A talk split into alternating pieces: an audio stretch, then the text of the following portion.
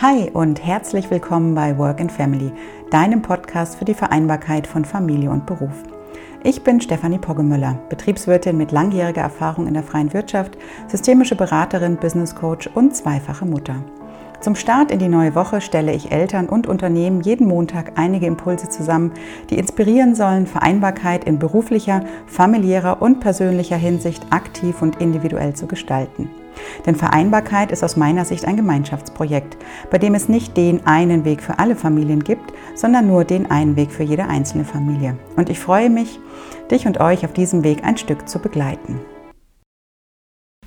Ja, schön, dass du wieder reinhörst in die neue Folge des Work and Family Podcasts. Ich ähm, habe in den letzten Folgen ja ziemlich viel über das Thema Wiedereinstieg gesprochen und das hauptsächlich aus der Perspektive der Eltern, Schrägstrich der Arbeitnehmenden. Und in der heutigen Folge geht es um einen Perspektivenwechsel, denn diesmal möchte ich Unternehmen ähm, aufzeigen, wie sie ihre Arbeitnehmerinnen oder Arbeitnehmer dabei unterstützen können, wenn diese aus der Elternzeit zurück in den Job kehren.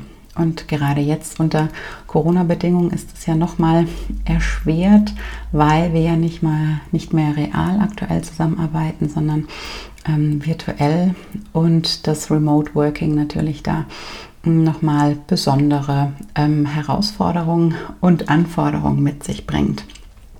Deswegen habe ich heute ein paar Tipps zusammengestellt, ähm, die es Arbeitgebern und Arbeitgeberinnen leichter machen, die Mitarbeitenden nach der Elternzeit wieder ins Remote Working zu führen oder generell im Arbeitsplatz wieder willkommen zu heißen.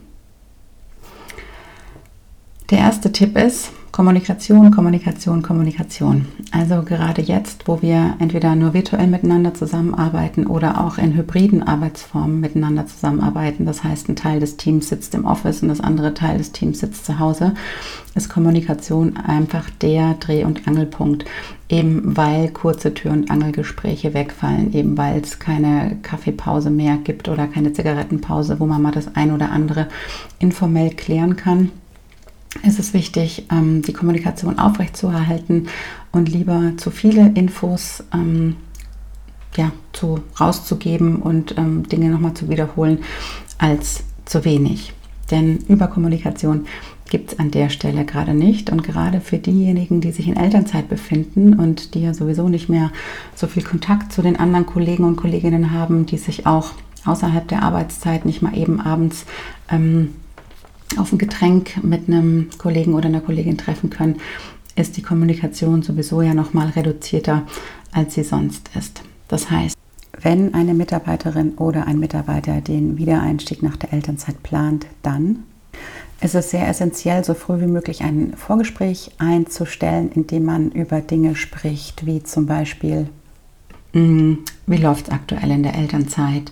ähm, welche Veränderungen haben sich unternehmensseitig möglicherweise ergeben, sei es jetzt, weil irgendwelche Umstrukturierungen vorgenommen worden sind oder weil es personelle Wechsel im Team gegeben hat oder auch in der Führungsetage, mm, dann ähm, sollte darüber gesprochen werden, in welchem Stundenumfang der Mitarbeiter oder die Mitarbeitende vorhat, wieder zurückzukommen, ähm, an welchen Tagen mm, der ja, der Arbeitsumfang abgeleistet werden soll. Also das ist schon mal so ein grober Rahmen an Fragen, den sowohl die Führungskraft als auch ähm, die Mitarbeitenden miteinander besprechen sollten, um auch die nächsten äh, Schritte Richtung Planung und Wiedereinstieg einzuleiten. Denn es muss ja dann auch HR-seitig einiges angeleiert werden. Gegebenenfalls ähm, muss vielleicht im Team Aufgaben wieder umstrukturiert werden und da macht es Sinn, mh, da schon mal so eine erste ja, ähm, Gesprächsgrundlage eben zu haben, über die man sich austauscht,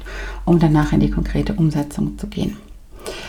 Genau, das ist auch schon der zweite Schritt. Ähm, je näher der Wiedereinstieg dann rückt, also wenn tatsächlich der Wiedereinstieg ähm, ansteht und auch zeitlich terminiert ist, dann geht es wirklich darum, einen konkreten ähm, Plan auszuarbeiten und dieses Vorgespräch zu verfestigen und dann nochmal ein Gespräch zwischen Führungskraft und Mitarbeitenden einzurichten, um zu besprechen, mm, wie die Rückkehr genau aussehen soll. Also ist die Kinderbetreuung geregelt? Gerade jetzt unter Corona-Bedingungen ist ja das Thema Kinderbetreuung ein sehr volatiles. Das heißt, ähm, über solche Aspekte sprechen, ähm, welche Flexibilität hinsicht, hinsichtlich der Arbeitszeit ist möglich, ähm, benötigt der Mitarbeiter oder die Mitarbeitende ähm, gegebenenfalls zu Hause noch bestimmtes technisches Equipment in Form von einem Laptop oder ähm, äh, anderen ähm, ja, Zugängen, die notwendig sind, um überhaupt im Homeoffice zu arbeiten. Also das sollte in diesem ähm, konkreten Vorgespräch alles geregelt sein.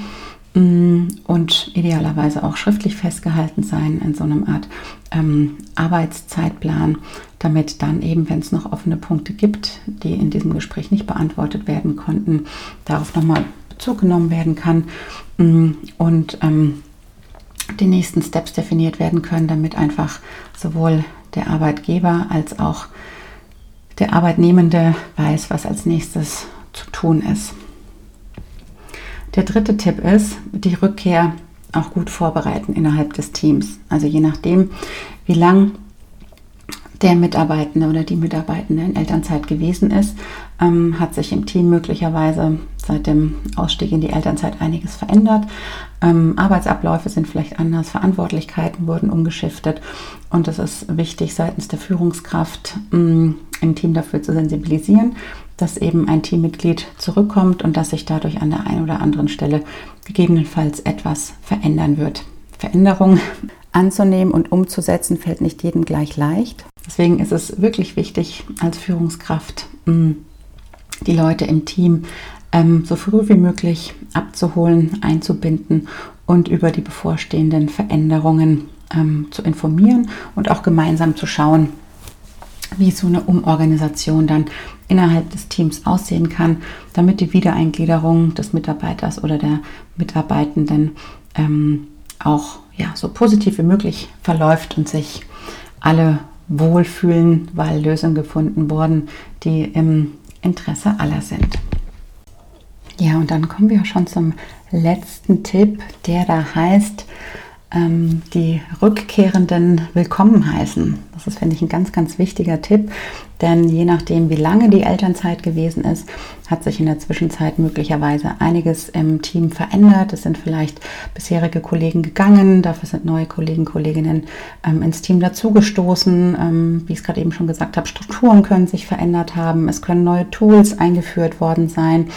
Mm, es können ganze neue Abteilungen geschaffen worden sein, mit denen auf einmal ähm, Arbeitsabläufe sich überschneiden, wo einfach Dinge anders sind, als sie vor der Elternzeit gewesen sind.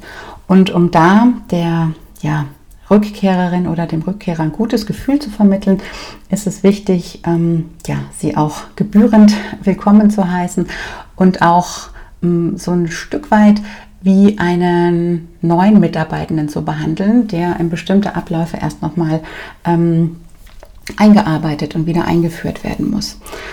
Das ist natürlich unter den aktuellen Arbeitsbedingungen ein bisschen anders als sonst, eben weil wir größtenteils virtuell zusammenarbeiten und dadurch ähm, gar nicht mehr wie sonst vielleicht so eine Rundlaufrunde stattfinden kann oder ein gemeinsames Kaffeetrinken mit einem Kuchen, das den jemand mitbringt, das ist jetzt ja alles bedingt durch Corona ziemlich beschnitten in den Möglichkeiten. Daher ist die Frage, wie so ein Wiedereinstieg auch auf virtuellem Weg so gestaltet werden kann, dass sich die Mitarbeiterin oder der Mitarbeiter, der aus der Elternzeit zurückkommt, willkommen und ähm, wieder gut aufgehoben im Team fühlt.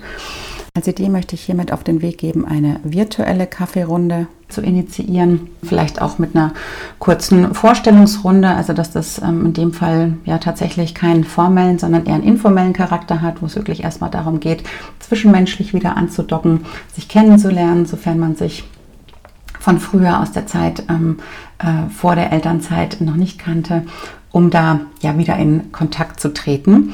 Auch auf Seiten der Führungskraft macht es Sinn, einen regelmäßigen Showfix einzurichten, um einfach nah dran zu bleiben und auch mitzubekommen, wenn dem Elternzeitrückkehrer ähm, bzw. der Rückkehrerin irgendwas fehlt. Ja? Also das ist auch ein wichtiger Punkt zu gucken, ist der oder diejenige überhaupt ausgestattet mit dem notwendigen technischen Equipment, um von zu Hause aus zu arbeiten. Wenn das nicht der Fall ist, dann muss beim Wiedereinstieg auch ähm, die IT-Abteilung nochmal eingebunden werden, um Zugänge freizuschalten, um wie gesagt die Hardware bereitzustellen. Mm, dann braucht es auch Gespräche mit der HR-Abteilung, wo formelle Dinge hinsichtlich Vertragsanpassung oder ähnlichem nochmal durchgeführt werden müssen. Also es ist in der Tat wichtig, mm, ja, für diese, diese konkrete Zeit dann auch nochmal so einen Plan zu entwickeln mit verschiedenen Steps und To-Dos drauf, die dann abgearbeitet und durchlaufen werden können, damit die Mitarbeitende bzw. der Mitarbeitende nach der Elternzeit auch wieder gut in den Job zurückfindet. Ja, das waren jetzt meine vier Tipps, die ich ähm, Unternehmen mit an die Hand geben möchte, wenn es darum geht, ihre Rückkehrer und Rückkehrerinnen aus der Elternzeit gut wieder in den Job zu begleiten. Ähm, wenn es da noch weitere Impulse oder Kommentare zu gibt, dann freue ich mich über eine Nachricht, hm, entweder über meinen Instagram-Account oder auch gerne per E-Mail. Und wenn dir die Folge gefallen hat, dann lass mir ja gerne eine 5-Sterne-Bewertung hier auf iTunes oder schreib mir einen Kommentar. Das ähm, hilft diesem Podcast mehr Sichtbarkeit zu bekommen. Und ähm, wenn du in der kommenden Woche auch wieder über die neueste Work and Family Podcast Folge informiert werden möchtest, dann abonniere den Podcast einfach und du bekommst automatisch eine Nachricht. Und jetzt bleibt mir nur noch dir einen guten Start in die neue Woche zu wünschen und ich freue mich, wenn du am kommenden Montag wieder reinhörst.